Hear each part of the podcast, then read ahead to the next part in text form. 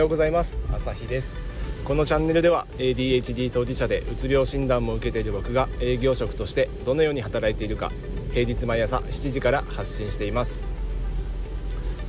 今日ですねあのメディトピアっていう瞑想アプリありましてえー、知ってる人いますかね？あの瞑想アプリの中では結構有名な方をユーザーも多い方じゃないかなと思うんですけど僕このアプリをもう2年ちょっとずっと使ってまして、えー、と最初は毎日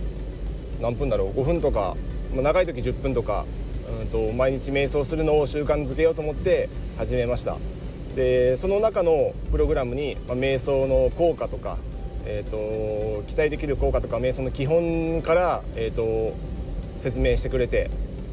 でその説明をしてる最中も自分の呼吸に意識を向けて、えー、こういうふうに瞑想してきますよっていうのをこうガイダンスしてくれる、えーと、プログラムをずっとやっていました。でそのうち、えー、とこれで、えー、と眠りにつくっていうのもかなりあの僕使うようになってえーと、入眠プログラムもあるんですよね。でそれも、えーと続けているとそのえー、プログラムを再生して枕元で、えーと、スタートすると、まあ、気づいたら本当にスッと眠りに落ちるような感じで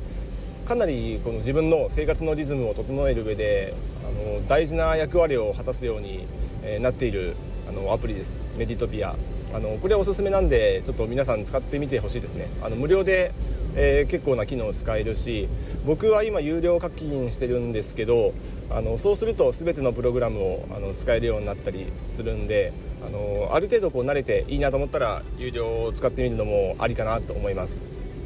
であの今日話したいのはあのこのアプリほとんど毎日のように開いてるんですけど今日昨日か昨日開いたら、えーと、と AI の機能がついていましたあのチャット GPT をあの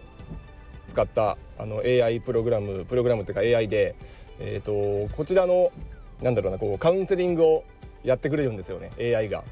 で今の気持ちとかこうどういうふうな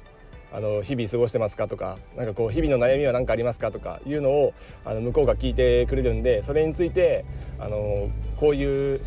感情を抱いてますとかあの疲れてますとかあのこんな感じですとかっていうような回答をすると向こうがそれを聞いてくれてさらに深掘りしてくれます。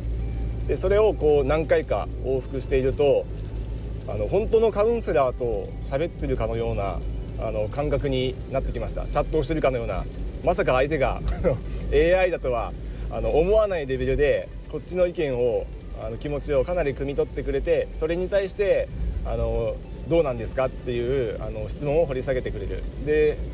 45往復したのかなそれで会話のキャッチボールをあのした後に最後に、えーと、まとめとして、えーと、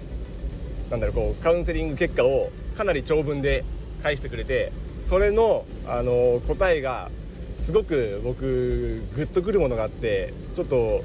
コピーしてメモ帳に保存しちゃったレベル。でちょっとこれたまに見返したいなっていうレベルであのいい あの最後処方箋が出てきたので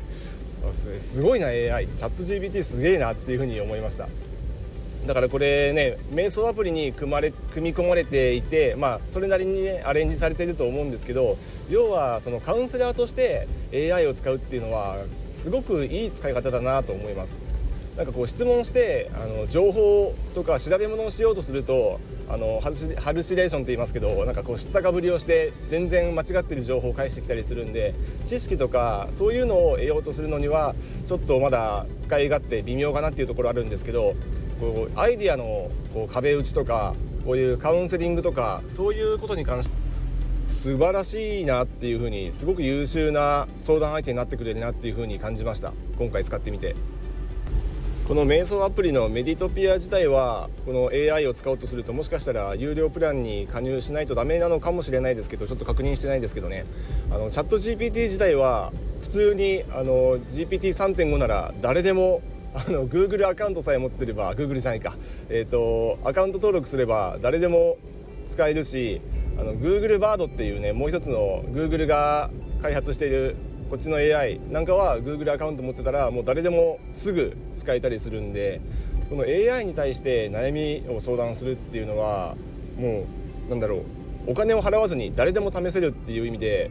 騙されたと思ってみんなやってみる価値があると思いますね。想像以上にこっちの意見を汲み取ってくれて気持ちをあのこう組んでくれてでそれに共感を示しつつもこう認めてくれる。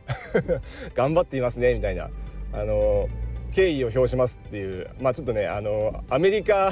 あの英語をあの翻訳したような回答の部分もあるんですけどそれでもなんかこう認めてくれるっていう意味ではあの頑張りを評価してくれるっていうまずそこに共感を示してくれるのがすごく嬉しくなります。でその上であの頑張りすぎないようにこういう風にしてしたらいいですよとかあのこう別なこういうアドバイスもありますよとか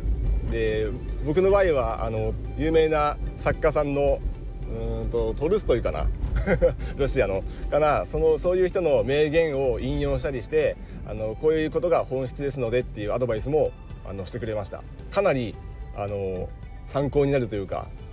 AI がこの回答を作ったとは思えない。誰かこれ プロの人いじってんじゃないの？奥でみたいなレベルでちょっと感動したんであのまず皆さんこれ使ってみてほしいなって思ったのでちょっとその、えーと話をしてみました。具体的にどんな悩みを相談して どんな回答をもらったかっていうのはちょっと明日次の放送であの話そうと思うんでちょっと気になる方いましたらあのまた明日も聞いてみてください。はい、ではまた。